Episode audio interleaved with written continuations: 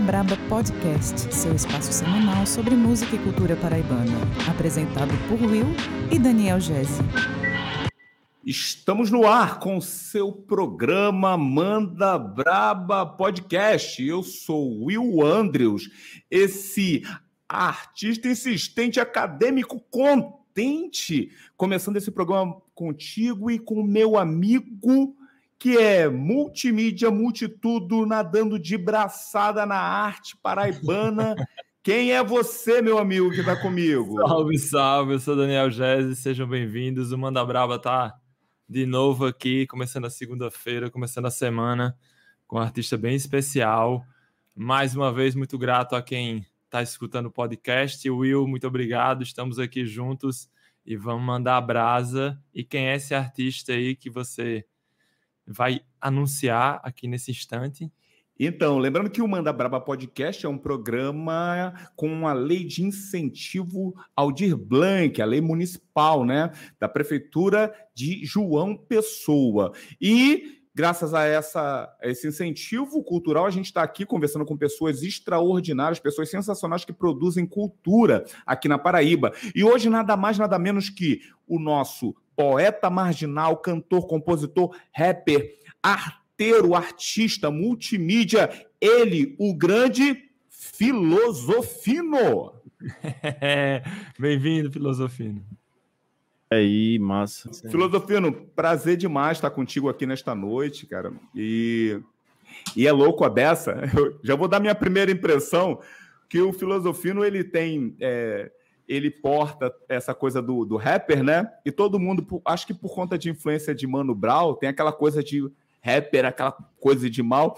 E o Filosofino, a impressão que eu tenho, ele vai falar depois de mim, é aquela coisa suave, tranquilidade. Cara, tô ali só na, né? Na mansa, na boa, tal levando a vida, encarando e tudo, mas é um cara super simpático, um cara super humilde, um cara super tudo. Enfim, sem mais delongas, Filosofino, fala com a gente, boa noite, e eu já boa joga para mim que eu já vou fazer a pergunta depois. Tá, boa noite. É para falar o quê? Para me apresentar? Tá tudo tranquilo aí? É, tá suave. Hoje, apesar, apesar de estar tá muito feliz assim, estar tá participando dessa live e de ter participado de uma premiação esse final de semana. É, o dia está meio cinzento hoje, o dia está meio triste. Uma pessoa próxima nossa faleceu de Covid e faz parte assim né, da nossa família, né? Nós acreditamos assim que nossa nossa banda é uma família, né? nosso nosso trio é uma família, né? E é, afeta, né, velho? Tô o meu down. Eu tenho que tenho que abrir esse parênteses aqui logo no começo aqui para dizer que não tive estiga para fazer divulgação da live, não tive estiga para, sabe? Então, mas assim, estamos tamo aqui, né, velho? Os dias não têm sido fáceis por motivos vários, né? De, de luta para conseguir a grana do cotidiano, de é, enfrentamentos que são são costumeiros, mas têm se intensificado. É, de Covid-19, né? Tá foda, mas estamos aí, né, velho? Fazendo o que a gente pode fazer da melhor forma que a gente pode. E o Filosofino, eu imagino que, assim, por conta da tua história, da tua letra, aliás, eu sei muito mais das letras e, e das, da poesia do que da tua história propriamente dita. E imagino que é, tem esse lugar de enfrentamento de várias questões, e, é, e é, imagino que a tua arte expresse esse cotidiano. E eu gostaria de saber, o Filosofino, de onde vem isso? Eu gostaria que você contasse para gente como é que começou é, a arte.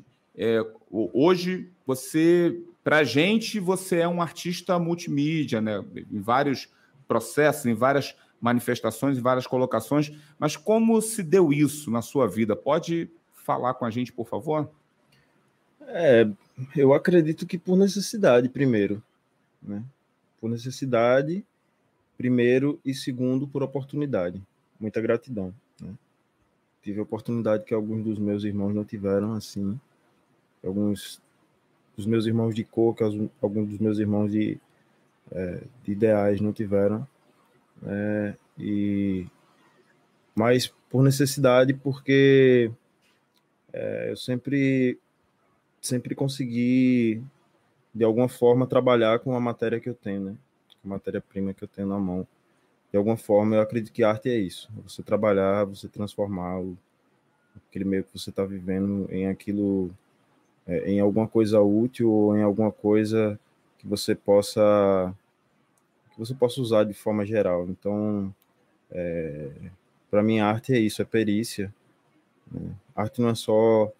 Eu até sou meio chato às vezes com arte conceitual.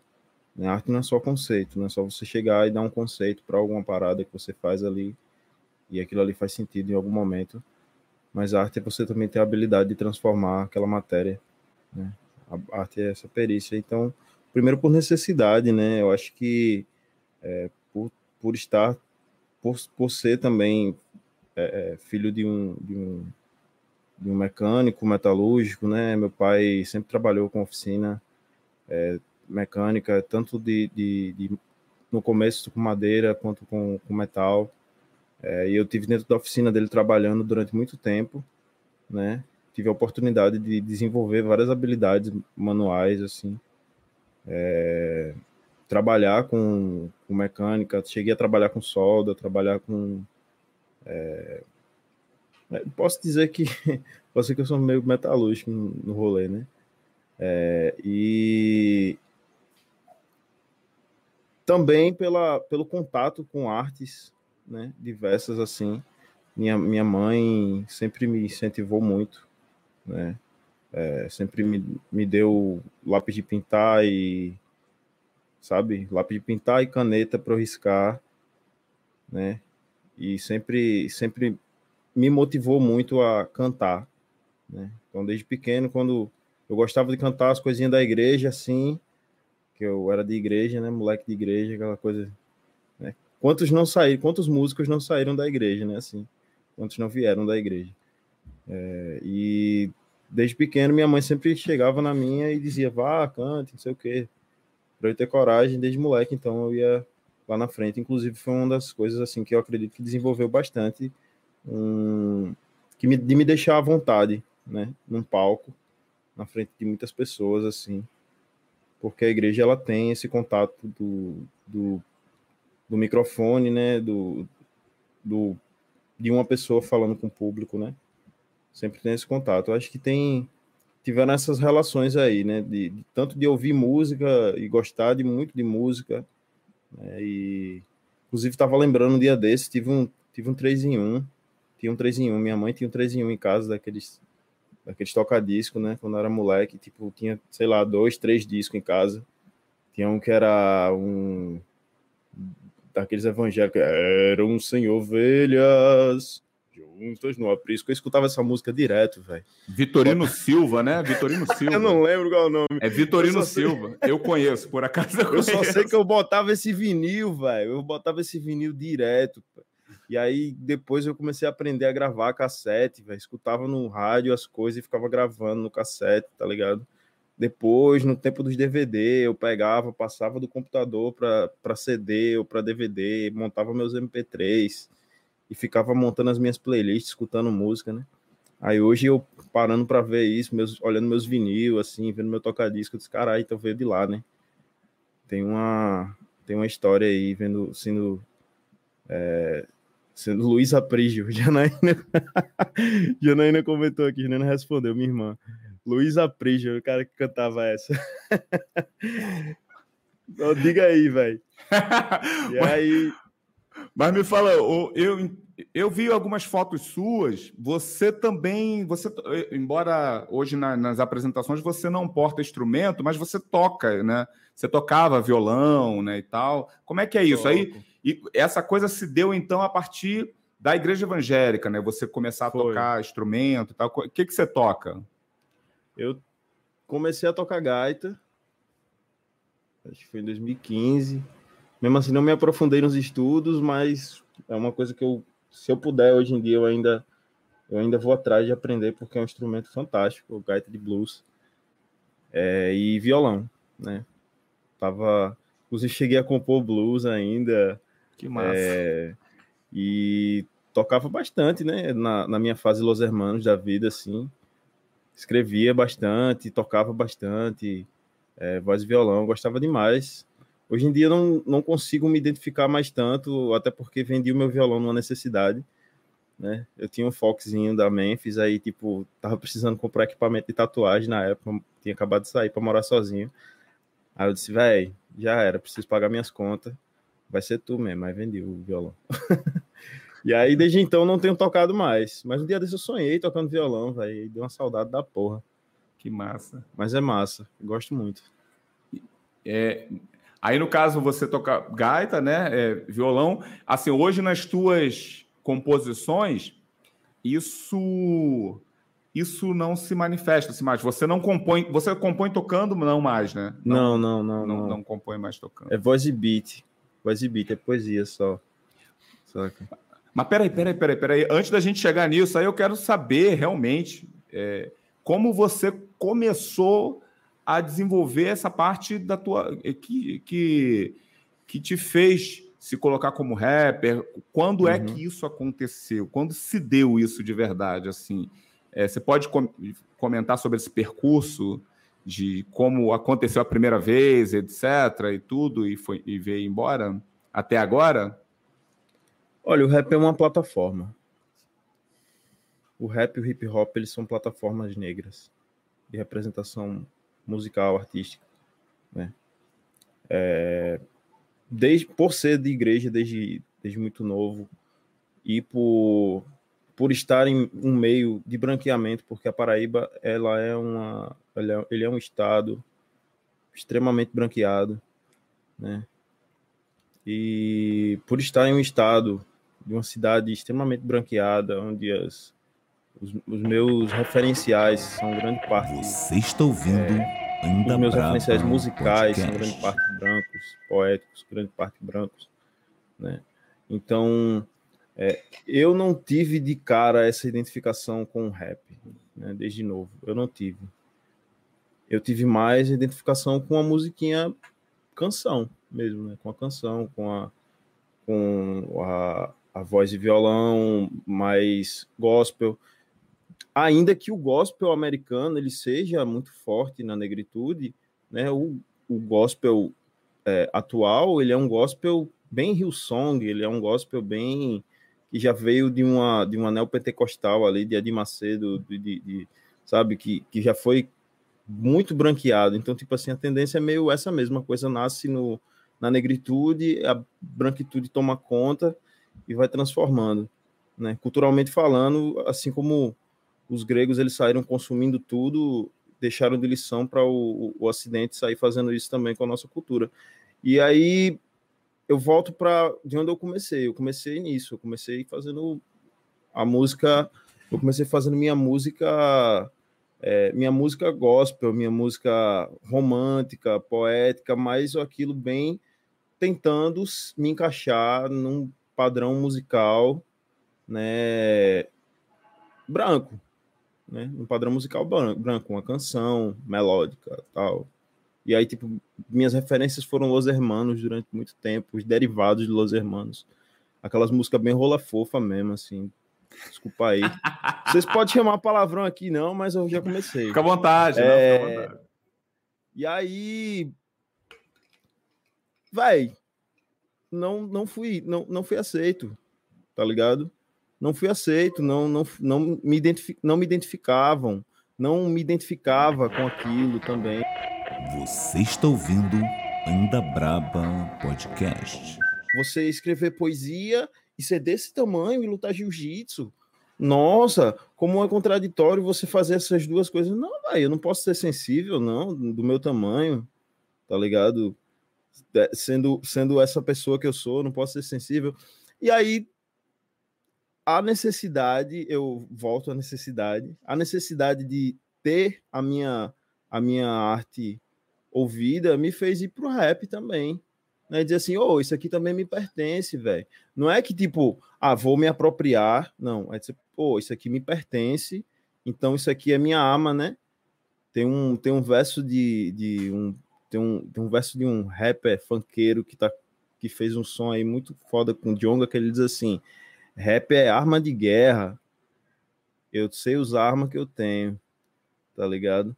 Então é tipo a gente saber de onde é que vem nossa cultura, a gente saber o que é que nos pertence e a gente pegar aquilo que nos pertence para a gente usar, tá ligado?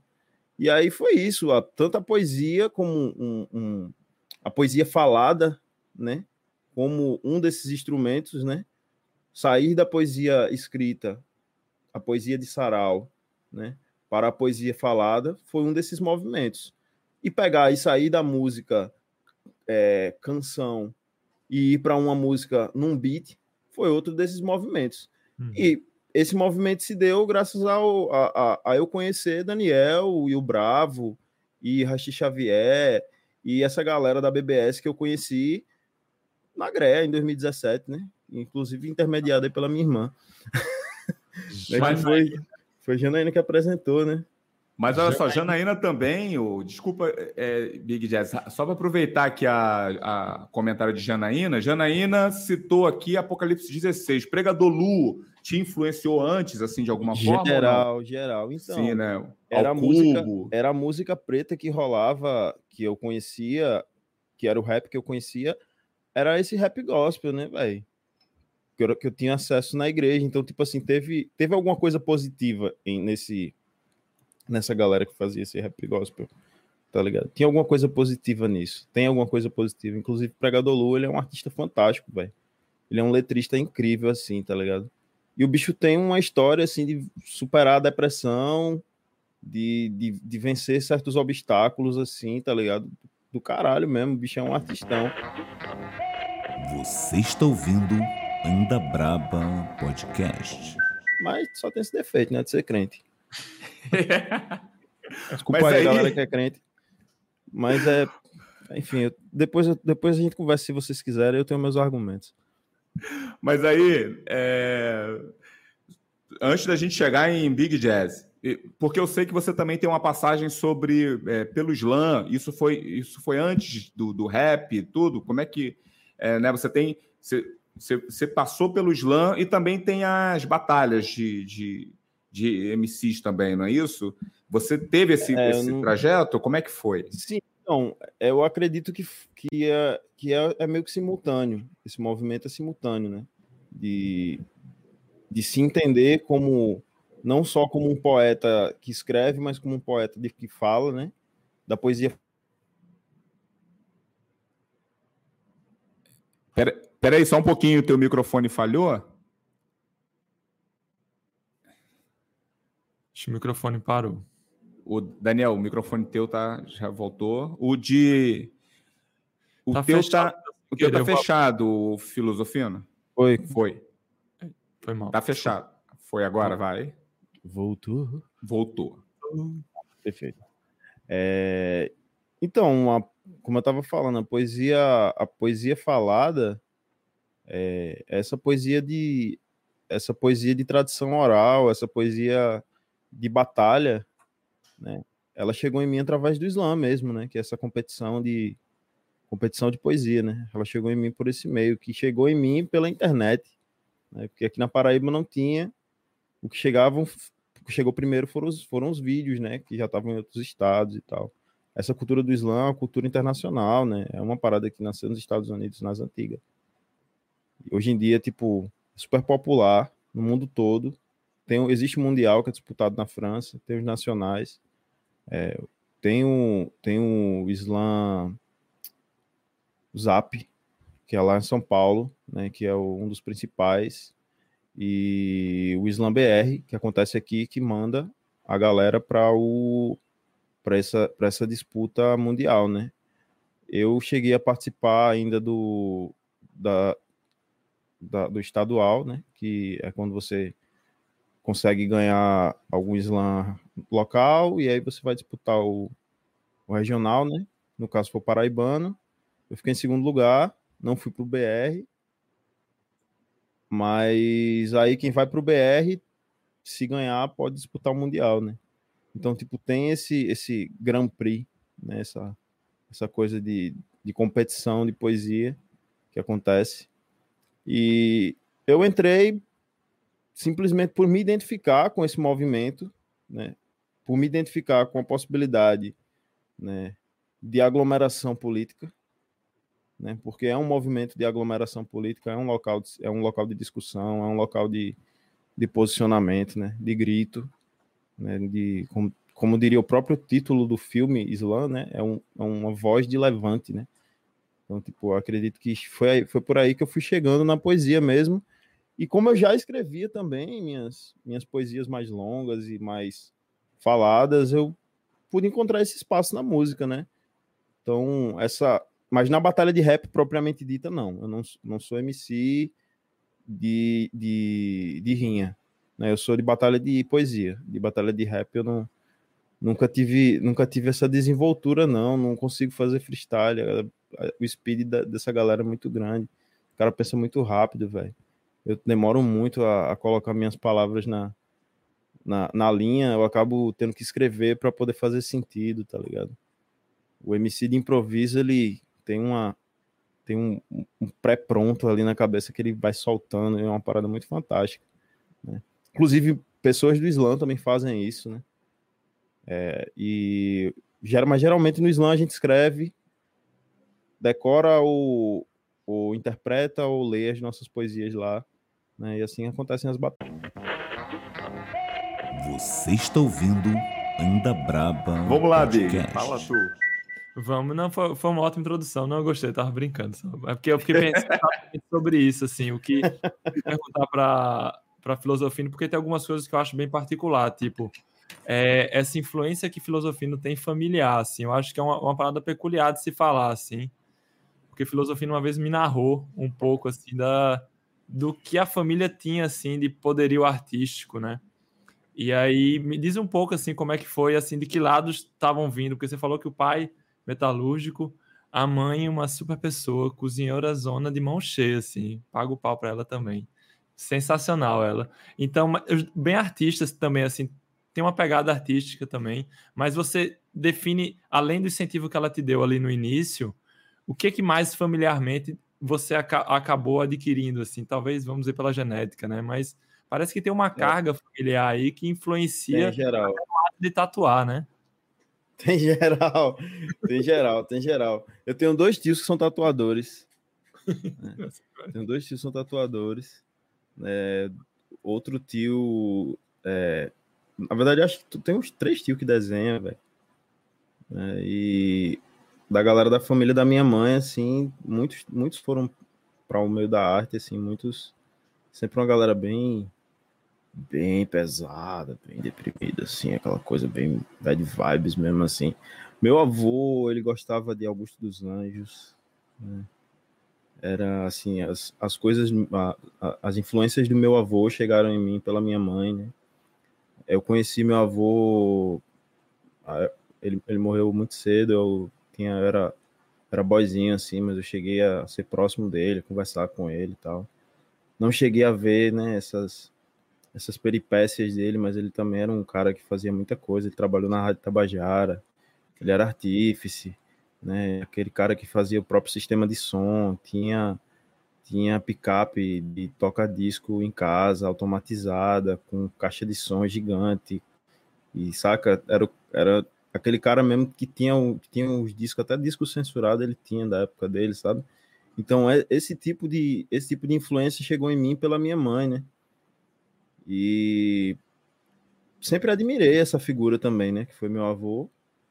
E, e acho que de alguma forma, assim, não sei se, se propriamente dita carga genética, né? Mas assim, da galera da família, assim, todos, muitos foram para o desenho e todos desenhavam. Eu sempre estava perguntando para os meus tios coisas de desenho, desenhando junto é, inventando moda, sabe? Fazendo coisa na oficina do meu pai. Então era sempre uma coisa assim muito natural para mim, né? Inventar, né? Fazer arte, é, desenhar. E quando eu fui, quando eu inventei de tatuar, mesmo assim, foi no momento que eu voltando à necessidade, né?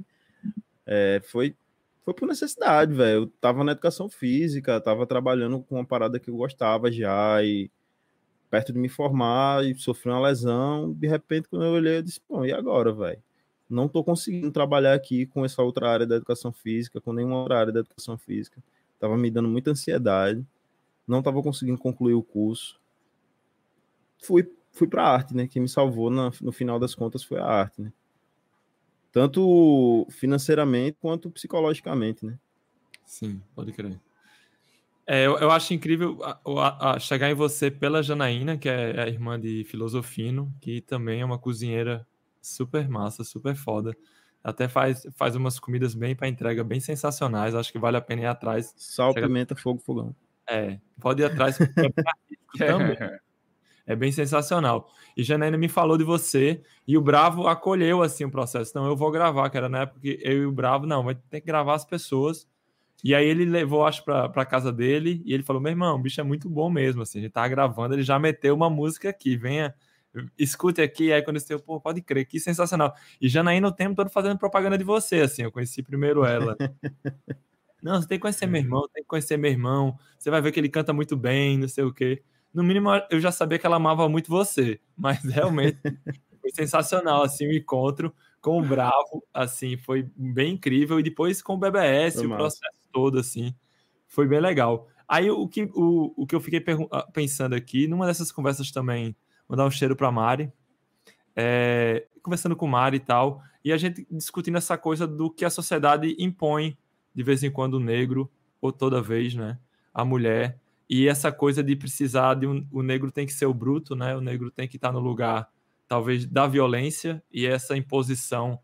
É, como é Sim. que tu acha isso, assim? Porque é um lugar que parece muito normal, tipo, no seguinte exemplo, tipo assim, muito normal de vez em quando você vê um negro mais eufórico, mais energizado, e quando eles estão todo mundo no top, a galera começa a achar estranho, sabe? Tu normaliza a agressão e quando o cara tá no topo, assim, ganhando dinheiro, andando de BMW, andando, a galera começa a gritar: "Ah, mas aí ele tá se amostrando. Ah, mas aí Pode esse dinheiro aí não pode como é que é, como é que é lidar com isso, assim? Porque eu acho que é uma injustiça muito grande, porque socialmente é normal a galera branca ter dinheiro, ninguém vai chegar lá para falar, ah, ele tem um BMW, né? Geralmente o é. preto é mais é mais criticado isso. Como é que é, como é que é para você isso assim? Como é, como é que é lidar com isso assim? Porque tem uma expectativa que a sociedade impõe em cima da gente, como é que é ter que desfazer isso? Qual é a energia que é necessária para ser Manda transformar Braba isso assim, Podcast, assim, dia a dia, o seu espaço arte, semanal sobre trampo, música e cultura na Paraíba. Sim. Como é para a gente ter o mínimo, né? Exatamente. Não precisa ostentar. Eu Pode. acho eu acho a ostentação uma parada meio bad. Eu não, não curto tanto. Uhum. Mas esses últimos dias eu tenho eu tenho parado de criticar a ostentação. Eu parei de criticar. Simples, simplesmente. Não, não, não apoio, mas eu também não critico, velho. Uhum. As, pessoas, as pessoas que fazem isso têm seus motivos. Né? Criticar elas não vai acabar com o capitalismo. Não vai acabar com a desigualdade social. Né? É, eu sei que. Enfim, é complexo, velho. Demais, eu acho né? que eu né? não sei responder. Eu não sei responder essa pergunta, Daniel. Foi, é, talvez não tenha uma resposta ela. Né? Mas, pra... Pode falar. Mas quando, quando você fala da, do lugar de agressão, né? Esse lugar de corpo rude, né? de corpo bruto, né?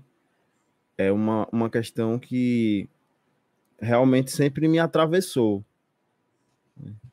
Até um tempo que, que Mari costuma falar, né? Atravessar, atravessamentos e tal, ela usa muito esse termo. E é uma pessoa com quem eu aprendo muito. Né? Eu acho que quanto mais a gente. É, acho que aprender a conviver com as pessoas é isso, é massa demais, porque a gente vai, vai conversando e a gente vai aprendendo a escutar mais, uhum. né? E aí a gente vai aprendendo muitas coisas, sabe, que a gente não tem noção de, do, do quanto aquela pessoa ali pode, né, pode saber e acrescentar. Né? Total. E quem sou eu para contestar alguma coisa que essa pessoa fale? Tá entendendo? Muita moral. Assim, né? E assim, a bicha tem uma moral da porra. E assim, falando de falando de atravessamento, né? É, é uma é uma é ser visto como esse corpo que trabalha, né? Trabalha no pesado, pode trabalhar no pesado, deve trabalhar no pesado, né? É, e está disposto ali, disponível é, para mão de obra, uhum. assim como também está disposto e disponível para a sexualidade em qualquer momento. Né? Uhum. Então, é, são, são relações que atravessam e vão fazer com que você se, seja um, um, indivíduo, um sujeito, né, um sujeito no mundo, né, cheio, cheio dessas questões pessoais. Né? Então, tipo assim, eu pago terapia, bebê. Né? Assim, graças a graças a as, as forças aí do universo, eu consegui uma terapia que é acessível, né? Consegui um preço, um preço social, mas faça análise para poder não endoidar, para poder não ser um miséria. Com todas as palavras, é isso. Eu faço análise para não ser um miséria. Porque a tendência é eu me tornar um miséria por causa daquilo que fizeram comigo. Tá ligado? Demais. A tendência, é a tendência é completamente essa. É um corpo que foi animalizado, é um uhum. corpo que foi brutalizado, né? Que foi que é, que é visto, né? Que é que é oferecido para o trabalho e para o sexo, né? O corpo preto, socialmente ele é, ele é mostrado assim, né? Romper com isso aí no final das contas, acaba sendo uma questão muito intrínseca, muito interna, que a gente tem que lidar, né? Workaholic. Workaholic hum. é uma porra, meu irmão. Você é um explorado, tá ligado? Às vezes você é viciado em trabalhar, mano. Porque você aprendeu a vida inteira que você tem que trabalhar o tempo inteiro, tá hum. ligado? E às vezes na minha cabeça tá uma cobrança por produtividade e quando começa o mês eu não consigo dormir direito, não consigo descansar direito, porque meu, meu cérebro tá me cobrando que eu tenha uma produtividade massa e às vezes as coisas estão até funcionando, tá ligado? Mas eu tenho que fazer mais, eu tenho que fazer mais, tá ligado? E aí, tipo, essa cobrança de vários lados, né? Então, tipo assim, é, é tenso, vai, é tenso. A gente, eu acredito que, vamos falar em auto, vamos falar em autoconhecimento, né? Eu acredito que o autoconhecimento, no final das contas, nesse momento, ele se mostra uma ferramenta bem interessante, né? Mas vamos falar, vamos falar de autoconhecimento agora. Por que a gente tem que falar de autoconhecimento? Para a gente saber o nosso lugar, hum. para a gente se conhecer como sujeito, né? Que vivenciou essas experiências negativas, como sujeito que vivencia essas experiências negativas e como sujeito também, que aí vai entrar uma questão aqui que geralmente não aparece facilmente, é um miséria. Porque a gente reproduz muita miserice, meu irmão. A gente reproduz tanta miserice que a gente não tem noção, tá ligado? E assim, muitas vezes eu me vi reproduzindo comportamentos que eu abominava no meu pai. Tá ligado? São coisas assim que a gente olha para assim e faz, porra, pode crer. Reproduzir machismo? Porra, não tem nem o que. Não tem uhum. nem o que falar disso, velho. Tá ligado? Saber ouvir as minas, saber não fazer piada merda com elas, tá ligado? Identificando esses acontecimentos aí que saem da nossa, da nossa do nosso inconsciente que vem para fora como se fosse umas paradas normal. Sim. Tá ligado? É Véi, a gente tem que se a gente tem que se conhecer, né, no final das contas. Eu acho que essa construção é ela, ela precisa ser cuidadosa mesmo assim, e ela, ela precisa ser reconhecida. Mas é. o filosofia não deixa eu te fazer uma pergunta. Eu arrei uma lombra do caralho, né, velho? Não, se liga na missão. É, aproveitando essa questão aí do, do Daniel, olha só. É, você é um artista que está ali, é, aqui na, na, categorização nossa cultural, está entendido como um, um, rapper, né? como um, um artista que tem uma, uma, uma localização.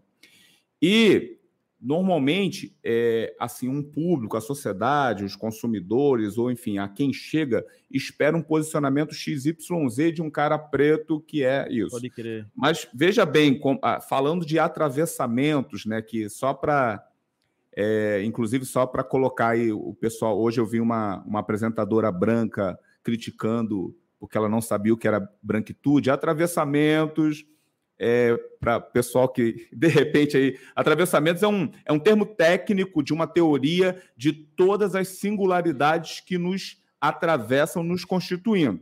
Então, você, você é um cara preto que cresceu na igreja evangélica, por exemplo. A gente sabe que o cristianismo é uma religião de gente europeia, branca ou americana. Branca, por exemplo, a Assembleia de Deus tem mais de 100 anos no Brasil, foi colocado por americanos. E e vem trabalhando aqui com uma estrutura, junto com o capitalismo, que também que é um coloca, uma colocação branca. Tudo isso vem te atravessando, atravessando homens negros como nós, e nos construindo. Aí vem o machismo, aí vem o consumismo, o workaholic, o você é, o trabalho é, que nobrece o homem, toda essa construção que é branca.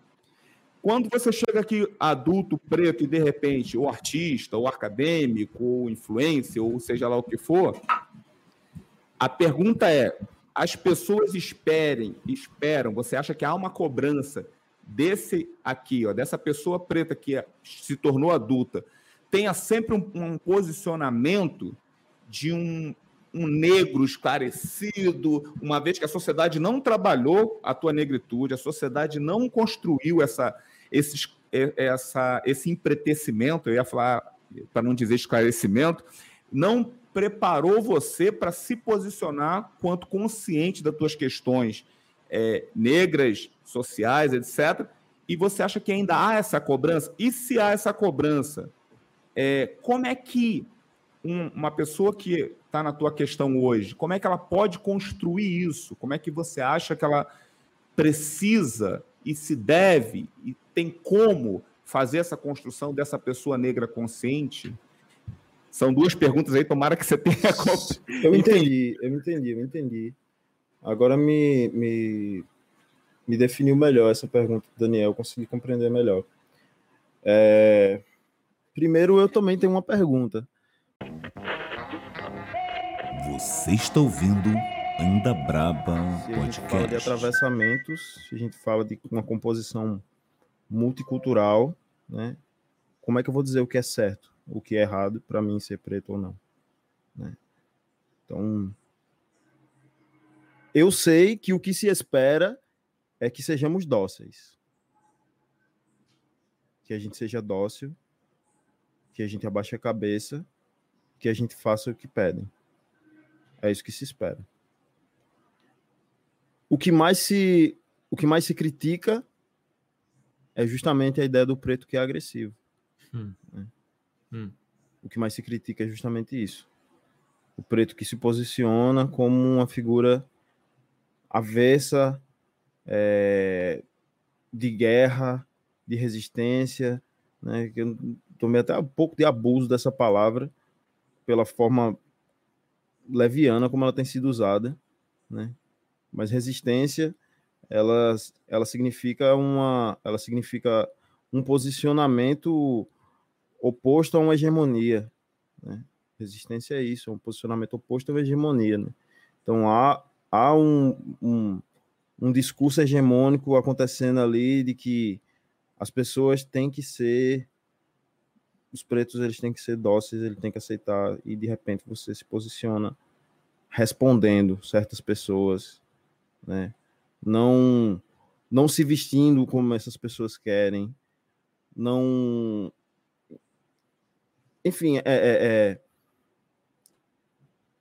sendo sendo inclusive esteticamente é, radical em alguns hum. em algumas questões, né? Então, se espera sim, vai. Né? Se espera sim que as pessoas não não curtam ostentar, que os pretos não curtam ostentar, não tenham grana. Se espera sim que os pretos não tenham grana. Se espera sim que os pretos eles fiquem fiquem quietos esperando as coisas acontecerem, tipo, calado, tá ligado? Ah, vem aqui, eu estou precisando de uns três cabos igual a você para carregar esse peso aqui. Ah, meu irmão, não trabalho para branco não. O cara fica puto comigo, mano. O cara fica puto comigo, tá ligado? Então, assim, é, são questões do dia a dia que às vezes eu acho que eu tô ficando meio agressivo, mas que eu percebo que, mano, é minha vida isso. tá ligado? Uhum.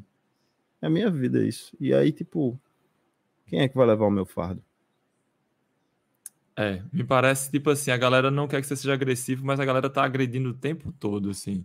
É um negócio meio surreal, assim. Tipo, que nem quando a gente foi no supermercado e o segurança começou a seguir a gente.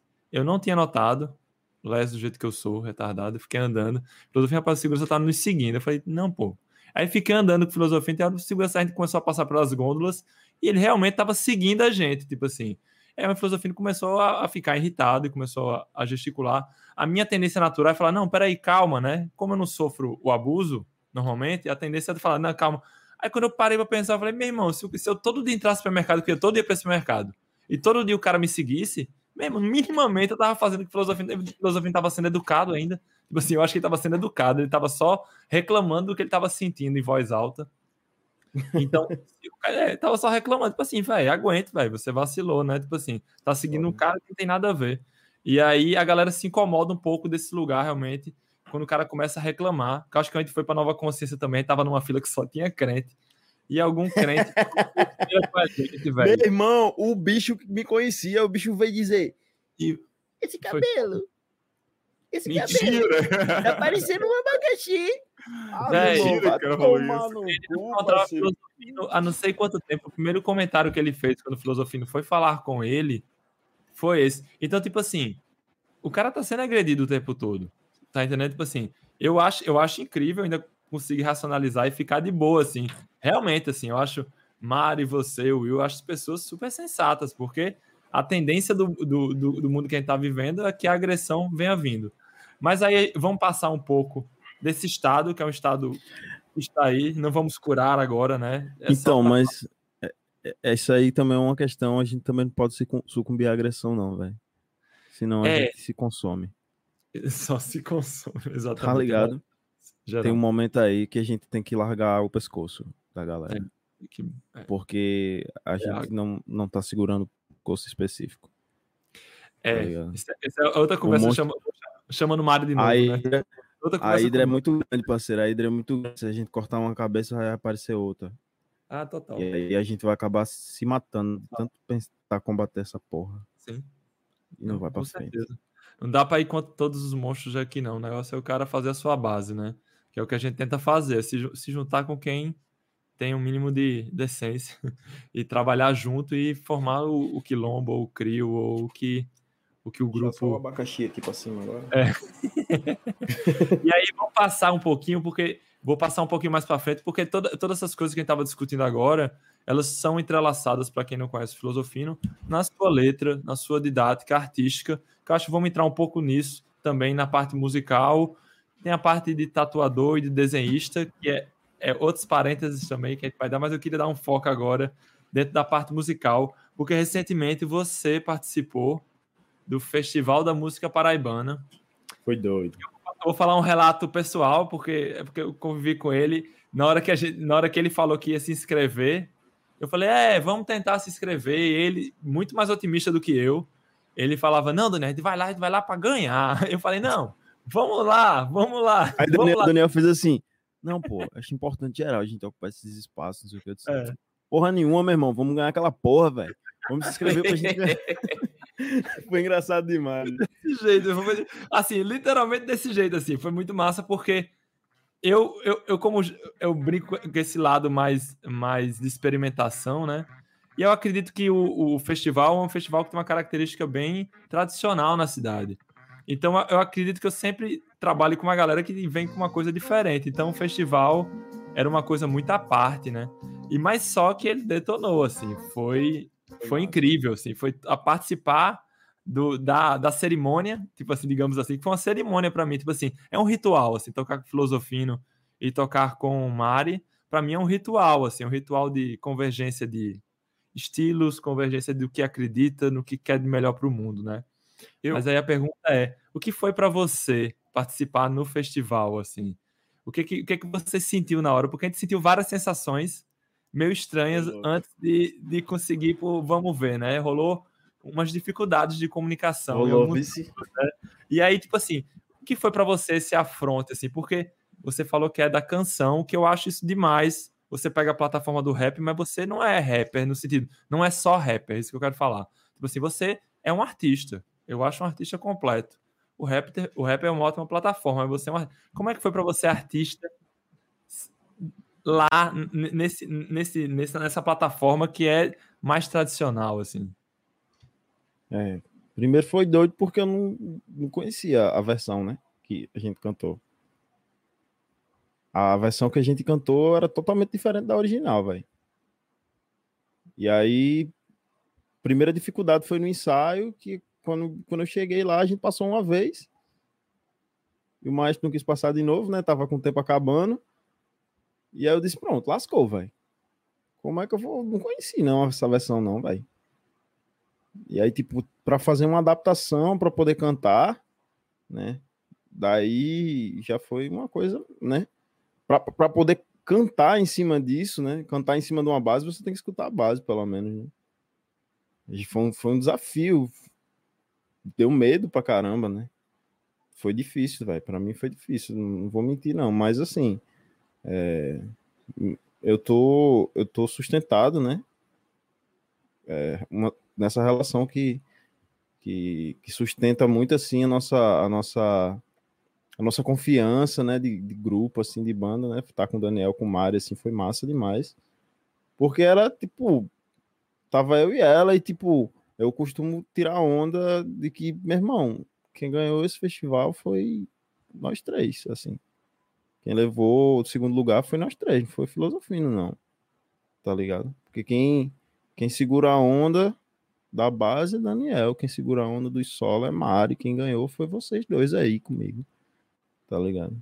Eu só fiz minha parte, tá ligado? Só fiz minha parte, mas quem ganhou na real foi vocês dois, assim. Sem vocês dois, eu acredito que eu não teria ganhado, né? Eu acredito, né? Eu... Mas, assim, foi foda, velho. Foi uma experiência do caralho, assim, também, como, como músico, de chegar lá e de ensaiar com aquela banda e tal, de conhecer conhecer aquele batera, muito foda aquele batera, meu irmão. Muito bom, né, demais, né, Gente boa demais, o bicho. Doido tá ligado? E aí, assim, também de estar tá numa competição musical, né? Eu vim das. Velho, olha só que doideira. Eu vim das, primeiro, das batalhas de rap, segundo, da, das competições de jiu-jitsu, né? Então, tipo assim, você tá com uma galera ali no, no, na concentração, que é uma galera que você vai entrar num tatame daqui a pouco para pegar o seu pescoço tá ligado? Literalmente para pegar seu pescoço, para torcer você até você bater, tá ligado? Então, tipo assim, eu venho de uma relação de competição que é nesse sentido. Então, velho, para mim foi muito difícil, velho, tá ali sem, sem me colocar numa postura agressiva, sabe? Foi muito difícil. Aquela coisa assim da galera chegar e dizer assim: "Ah, estamos aqui, somos somos não, nós não temos competidores, somos todos participantes". Eu não interpreto assim, velho. Desculpa aí. Quando eu cheguei lá, eu olhei assim, fui, não, vai, pelo amor de Deus. Infelizmente, infelizmente a minha postura teve que ser agressiva, teve que ser uma postura de esqueço quem é o outro ali, me concentrar porque eu vou entrar para não sei o que, não sei o. Infelizmente, porque eu vim da, eu vim da briga, tá ligado? De onde eu vim só tinha briga. De onde eu vim a galera só tava se trombando o tempo inteiro para um pegar o, o outro. Tá ligado? Então, tipo assim, é uma parada, é uma parada que fica, velho. E, e, no rap, no rap é assim também, né? Então, tipo assim, e esse, esse cenário novo, vou dizer assim, esse cenário novo de competição musical, onde as pessoas né, dizem. Eu vou dizer isso. As pessoas dizem não haver competição, que tem sim, né? Eu acho que a gente tem que realmente assumir quem a gente é, velho. Tá ligado? Tem que assumir quem a gente é e se posicionar e entender quando o outro realmente é foda no que ele tá fazendo ali, dizer, porra, pode crer. Esse figura aqui é bom. Tá ligado? Eu queria te fazer uma pergunta sobre essa questão do, teu canto. Ah, só uma, uma lembrança, eu lembro que quando, se eu não me engano, a primeira vez que eu, não, a primeira vez que eu te vi pessoalmente, eu já tinha te visto se apresentando no Orijás, é, na Casa da Pólvora, né? Aí, mas eu te vi pessoalmente quando eu fui mostrar a música para o Daniel no BBS. Não Pô, sei se você lembra. Eu, eu, Lembro sim. Você estava desenhando é, na mesa Dia e... Aí eu fui ali pegar um violãozinho, Daniel, pô, mostra aí a tua música. Eu peguei o violãozinho ali, toquei, meio carcamano ali e tal, e você estava ali desenhando. Foi a primeira vez que eu te vi, foi ali. Mas a, a observação que eu queria fazer é o seguinte: é que você falando do início da tua vida, formação musical, agora ah, veio, fui juntando óculos com pocos, que é o jeito seu de cantar, esse jeito bluesman, essa voz Timaya, Rhythm and Blues, sabe como? A cidade! Essa coisa.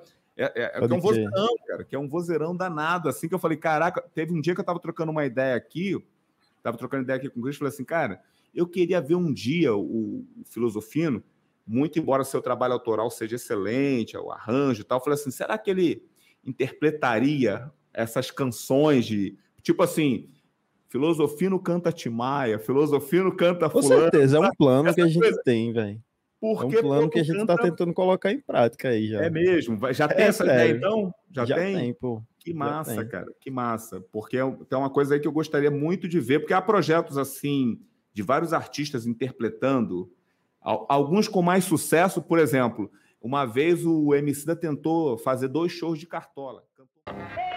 Você está ouvindo Anda Braba Podcast. O criolo. Muito rapper, né? É, o criolo cantando Timaya já foi melhor, assim, porque o, o Ganjamin ali tal, dando né, aquele, aquela base. Mas no teu caso, você não é realmente. Eu gosto, do, eu gosto do criolo cantando samba.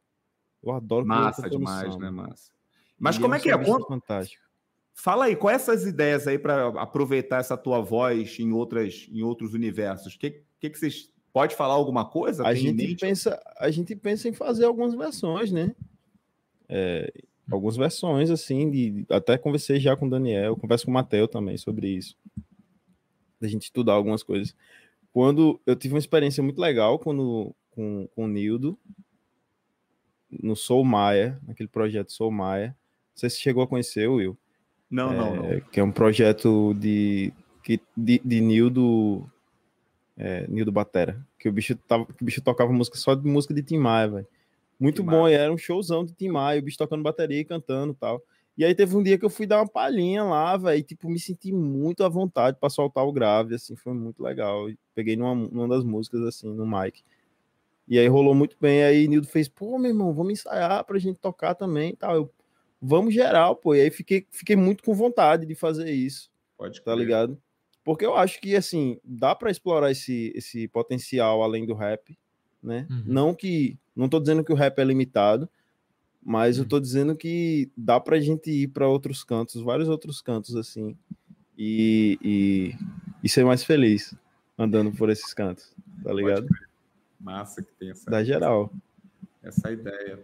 É, mas aí, é, aí essa questão de você é, voltando à questão do, do, festival e outras colocações, você é sobre é, ocupação dos lugares, assim. Como é que você vê isso e como é que você vê a cena encarando isso hoje? Porque é, eu tô, logicamente, vocês são cria, filhos da terra aqui, né? Quando eu digo vocês, estou falando de você, estou falando de Bichart, estou falando de Fúria Negra, né? Estou falando de uhum. outras uhum outros e outras artistas negros e negras que estão aqui na ocupando a cena. Como é que você tem visto isso, essa ocupação é, desses lugares, até como estratégia? Não sei, eu, porque a gente estava falando anteriormente agora sobre a não agressão, é, ou outras formas de, de, de, ocupar, de se mostrar, de se dizer. Como é que é isso para você? É, com, é a partir, talvez, é, anteriormente até o festival, que eu, eu, imagino que você já tenha, pelo que eu vi em outras apresentações, em outros lugares, você já tem um trabalho, já tem uma carreira fora o festival, mas também esses, esses pontos né, de, de, de conexões, de aparições, mostra que realmente outra, outras possibilidades né, do talento, outras uhum. possibilidades de conquista. Como é que você vê essa questão da ocupação desses espaços por artistas negros aqui em João Pessoa? Eu acho que tem se diversificado mais, sinceramente, tem se diversificado mais. Principalmente é, tenho visto outras plataformas aparecerem mais, né? como eu vi agora o rap aparecer no festival. Uhum. Né? Uhum. Ver o rap estando no pódio, né? sem falar necessariamente de ninguém, nem eu, nem Bichat, nem Will, nem... ver o rap, né? Tipo, essa. Então, tinha um DJ, velho, no palco. Né? Tinha um DJ, tinha um DJ no palco, tinha a gente fazendo efeito lá no palco, velho. É, tipo, é, tiveram pessoas que né, des desmereceram, velho, o fato de estar tá sendo tocado um beat, né? Então, assim, ver esse, esse, essa, esse estilo musical, né, essa, essa postura, essa voz, né, a, essa identidade sendo colocada lá, né? Eu acho que é uma parada massa, eu acho que eu acho que é uma consciência interessante, né, que surgiu assim de reconhecimento disso como arte, né? De não ver apenas é, outro, outras manifestações artísticas como arte, mas de ver também essas manifestações, é, essas manifestações marginalizadas. Não vou usar o termo marginal, eu vou usar o termo marginalizado, né? Porque elas são realmente tiradas por menos arte, né? Como se a gente, é, como se o rap tivesse menos necessitasse menos habilidade musical, né?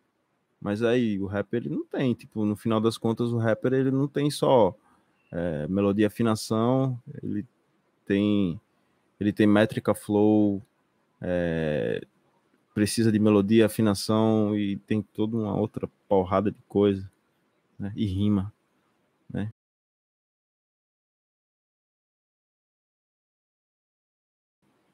Então, nada que seja é, como é que eu posso dizer? É, nada que seja necessariamente padronizado, mas né, uhum. precisa ter habilidade, sim.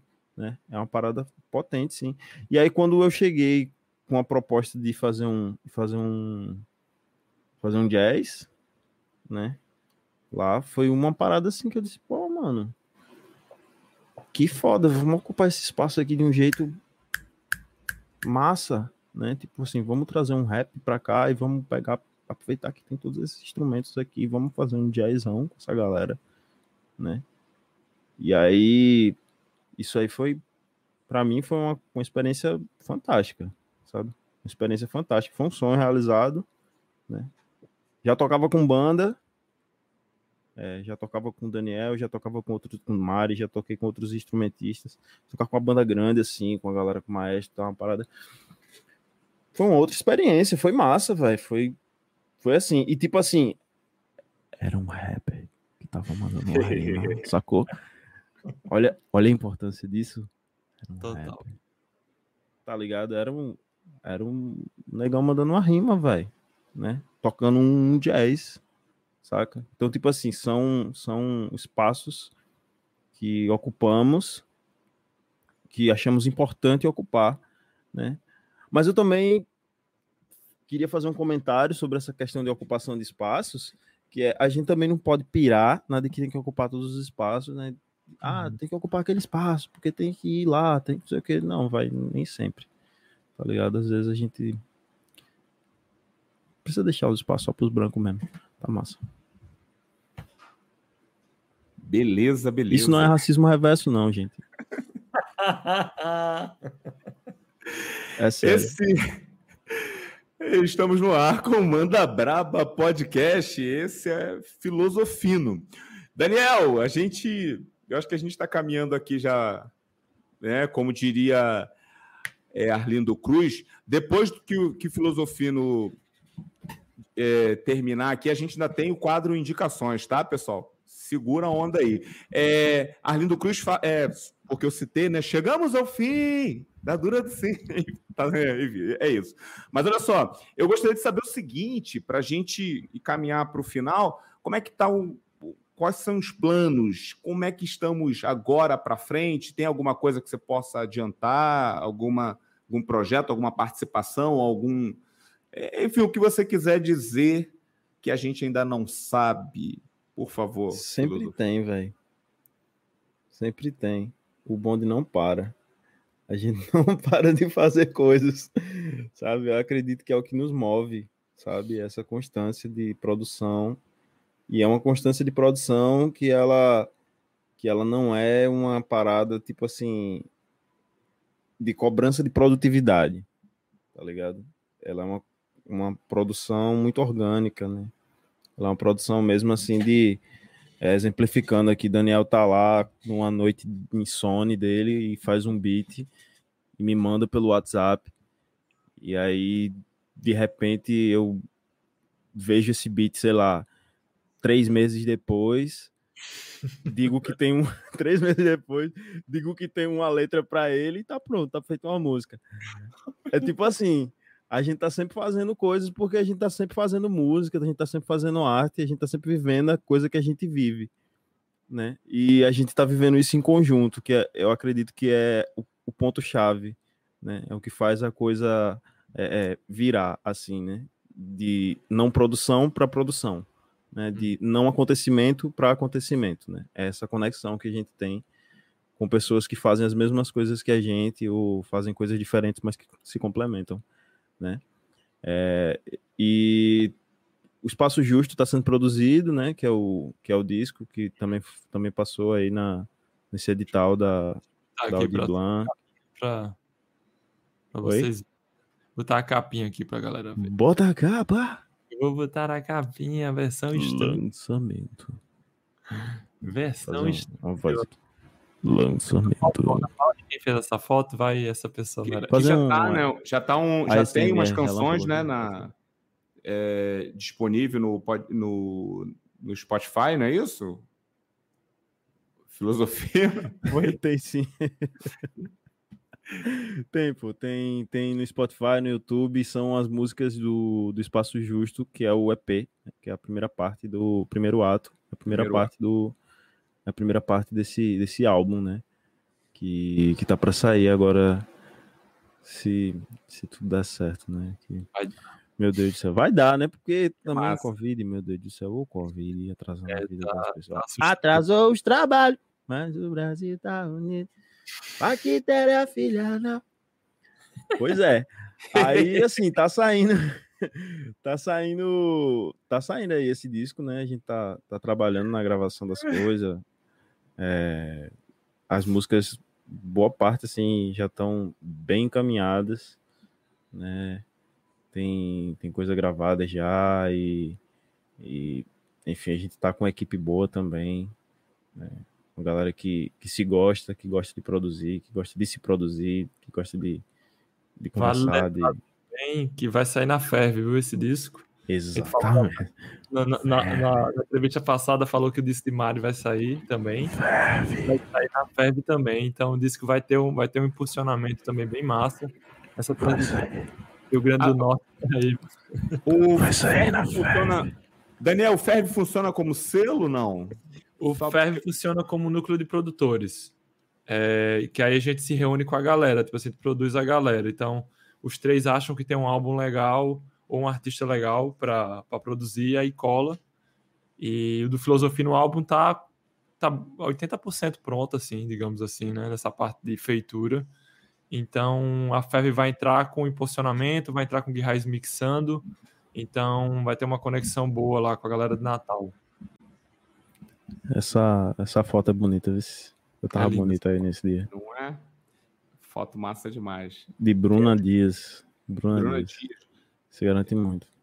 Que massa. Foto é... preta. Iradíssima. Artistona então, ela. Que, que massa. Estamos é, aqui. Eu fico com... fazendo divulgação da galera, velho. Aproveita as mídias fazer, aqui. Pô. E, e, lembrando que Filosofino também tem um perfil de tatuador, né? Que é arroba KET, KET né? Underline, arroba underline KETTT. KETTT. Ó, eu, eu tô para fazer, eu tô assim que puder, eu quero, eu vi uma arte sua com Jason, né? Falei, pô, Sim, quero fazer. Eu vi um, você deu um, um desenho seu, tal, que você deu para Jason, que é um outro tatuador aqui. E um rato punk meio irmão. É, aí eu achei massa muito demais. massa. Eu falei, pô, vou fazer, eu preciso fazer uma, uma tatu com filosofino também qualquer dia desse aí, né? Só para dizer, massa. ó, Ó, o cara fez aqui uma tatuagem. É. é essa parada. É esse esquema. Demais. Bom, esse é o Manda Braba Podcast. A gente está aqui com um artista multimídia filosofino e o produtor, que nada de braçada em toda a produção paraibana. Big Jazz é aquele cara que você liga. Big você vai ver Bichart tá Big Jazz, você vai ver Burro Morto tá Big Jazz, você vai ver. Quem ganhou esse festival foi o Daniel. Você... Não, não foi, não. Foi você, deixa de história. Vocês são muito talentosos, deixa de conversa. Todos os três aí são talentosos. Meu, é tipo assim, eu, eu, eu, prefiro pensar que eu sou que nem Romário, eu fico na banheira, assim, aí a bola vai bater lá, brother. Eu vou só, só observando a área, assim, aí tá ali, tá massa as figuras. As figuras Cara, eu não sei se você reparou, o filosofino, o, o, o, o Daniel, ele teve, sei lá, final, sexta e sábado em dois, no, no mesmo festival, tocando com duas pessoas, uma com Toton e Vieira. No outro dia ele botou um capuz e uma máscara pra você pessoas. É o alter ego do bicho, velho. O bicho transformou ali, tá ligado? E quando ele toca com a Rieg, ele já toca de outro jeito, tá ligado? Quando ele toca com a Rieg. Tava um negócio meio, meio, ja, meio japonês, depois que eu saquei que era a máscara e o olho assim, meio, meio fechado. Caraca, eu falei, não é, não é Big Jazz, é um ninja que tá ali tocando. você já viu tocando com a Rieg, ele é outra fantasia, velho. Pois é. É outra estética, é um Cyberpunk 2077. Já vi no Espaço Mundo. Já tem outro. Mas funciona, funciona muito bem.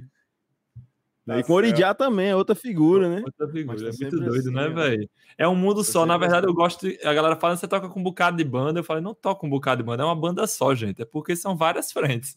Mas é a galera que eu gosto de estar. Tá. Então, para mim, é uma coisa só. É, é, é, naquele dia é Filosofino cantando, outro dia é Rieg no, no, outro dia todo mundo junto, tá ligado? Eu acho que o massa é estar tá com quem a gente acredita, de fato. E filosofino, por favor, eu quero estar do teu lado. Eu acho que a vivência faz muito bem para mim.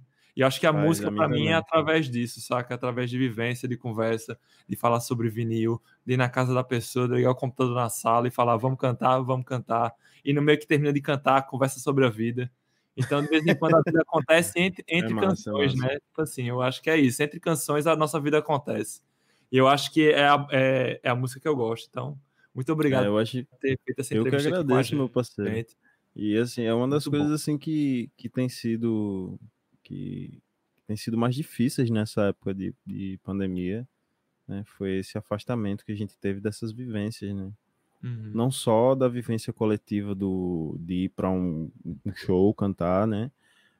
Mas também das, das, das micro experiências, né, das micro trocas assim que a gente tem, que a gente tinha mais, mas era bem mais frequente, bem mais próximo. O dia a né, dia, né? Gente, era é, é, bem impressionante essa arte. Trombar no estúdio, como o Will falou, né, que tinha ido naquele dia, tinha ido para desenhar, vai para desopilar, para andar de bicicleta, tá ligado?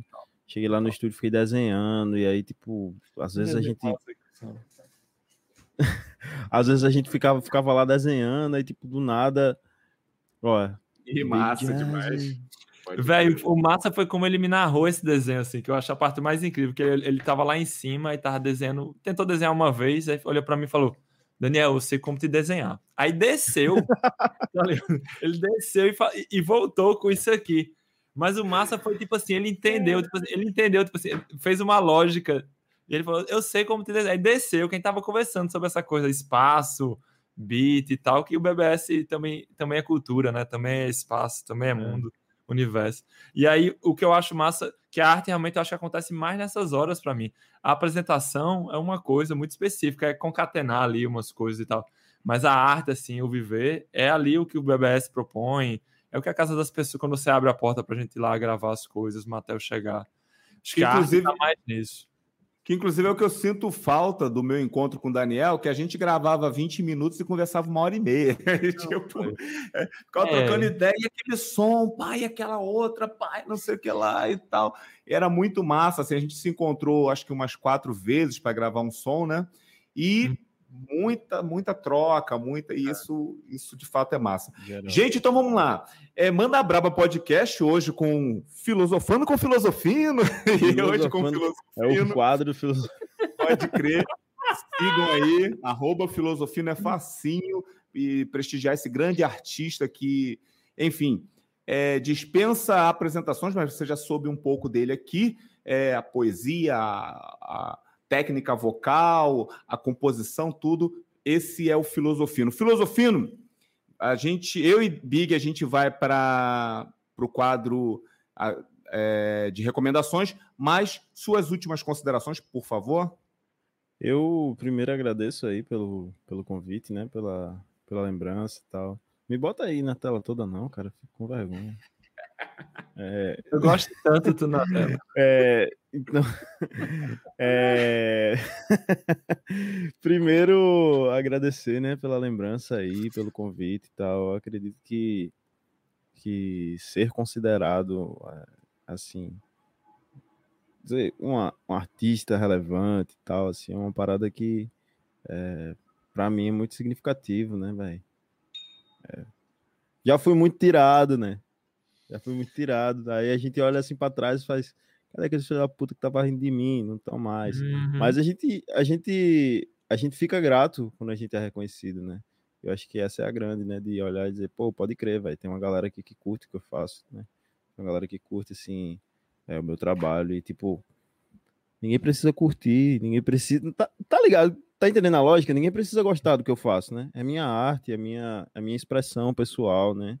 É, é, também coletivo, mas é minha expressão pessoal. Ninguém precisa gostar, mas as pessoas gostam, as pessoas têm compartilhado, curtido e tal. Então, é motivo sim para eu ficar feliz, né? E pedir desculpa aqui também se eu, se eu fiquei meio, meio bad, meio desorientado em alguns momentos, assim. O dia tá meio complicado hoje. Mas é, é isso. Manda braba, feliz aí pela participação. O programa tá sendo massa mesmo, assim, tá, tá, tá tendo um espaço bem legal, diálogo para a gente explorar muitos temas interessantes e estão funcionando. Massa é, demais. É isso, Will. Valeuzão aí, cara. Valeu, meu é, velho. E Big, é nós aí. É nós. Já, já é nós de novo. É nós duas vezes, é nós três vezes. A gente não para, não. Vai rolar. Vai rolar. Cheiro pra tu. Um cheiro. Até lá próxima. Tchau, Tchau. Will, esse foi filosofino. Né? Impressionante. É... Negócio, o filosofino tava falando esse negócio que ele fala, ah, pedindo desculpa por estar de vez em quando mais, mais baixo astral, mas eu acho que a pessoa tem que ser verdadeira mesmo. Porque de vez em quando se vende muito essa imagem que todo mundo é muito lindo, todo mundo tá perfeito.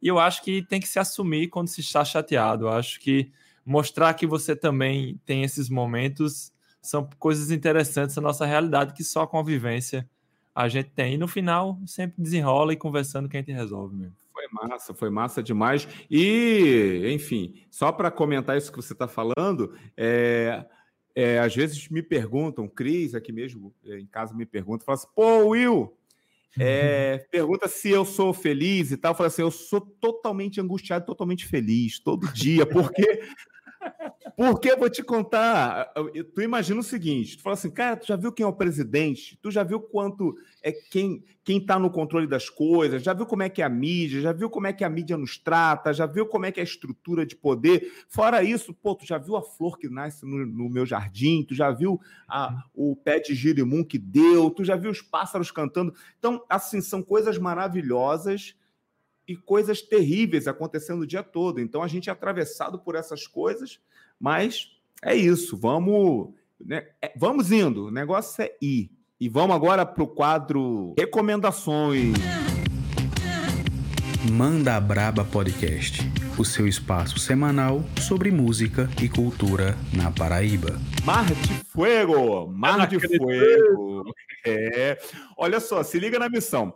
Mar de Fuego apresenta ao mundo, nesta próxima quarta-feira, dia 3 do 3, o seu terceiro volume composto por três músicas. Mar de Fuego você pode olhar no Spotify, né? Já tem. Foi lançado, foram lançados dois EPs. Ela vai lançar o, o Mar de Fogo lança agora o terceiro EP, dia 3 do 3. E o volume composto por três músicas, Maria no vocal e nas composições, Maria Ferraz, né? E que lançou junto com o veterano Amaro Men. Amaro Men, que para quem não está ligado, né, é, é multi-instrumentista e guitarrista da Cabroeira, né? Cabroeira também, né? Amaro Men. Então, os dois, é, Amaro Men ali nos beats, na, enfim, no, no, nas bases e tal. Uhum. E o Du está lançando agora, durante a, a pandemia, é, lançaram três canções, que são, é, aliás, no, três EPs de cada um de três canções, né? Com influências do dub, do jazz, da música brasileira, música eletrônica, e uma linguagem que, segundo Maria Ferraz, é pop chapada. Adoro essa definição. Ah, essa definição foi massa, que foi um. Acho que foi um blogueiro do. Um blogueiro, blogueiro é fogo, né?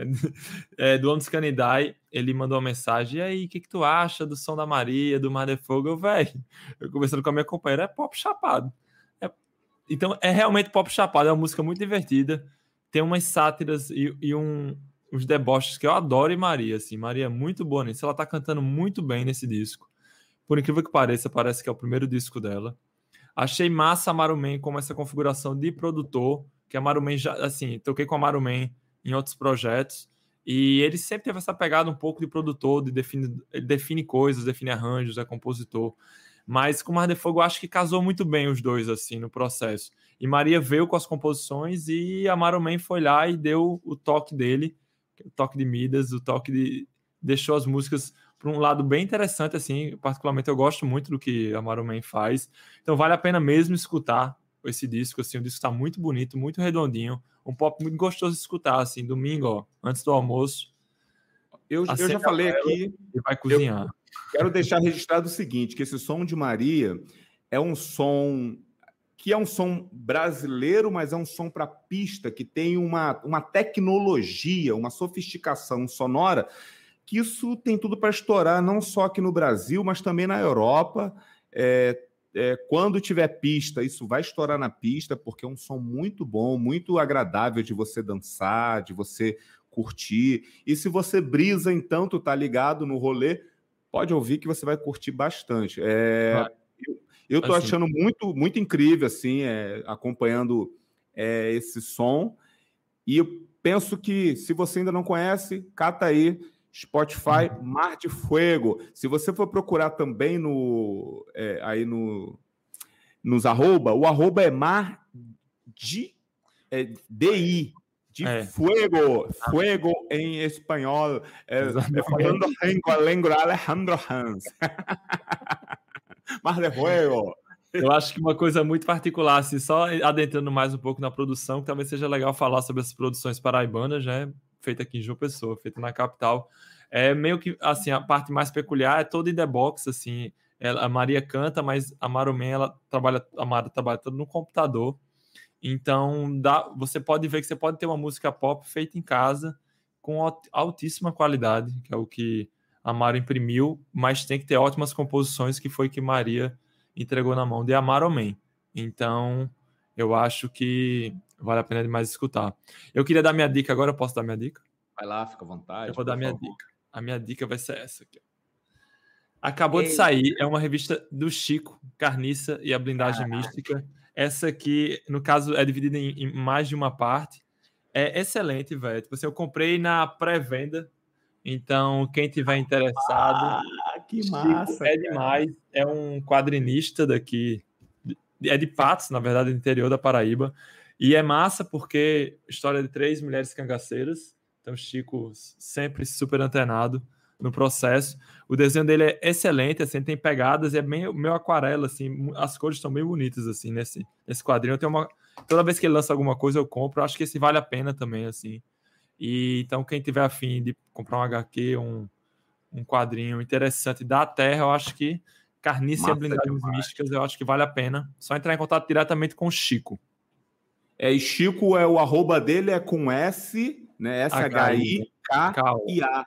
É o Caio, né? É, Chico, exatamente, exatamente. com S no começo e K ali no meio, Isso. né? Chico. Acho Procura que vale aí o arroba dele, que vale super a pena, um artista vale. sensacional. Para quem não está ligado ainda, inclusive o Chico é responsável pela capa do álbum Eu Não Sou Boa Influência para Você, do seu Pereira e, e, o Coletivo 401, e do Samba Luzia Gorda, do Totonho. São dois álbuns que eu conheço que tem a capa de Chico. E tem uma capa do Nação Zumbi dele também, viu?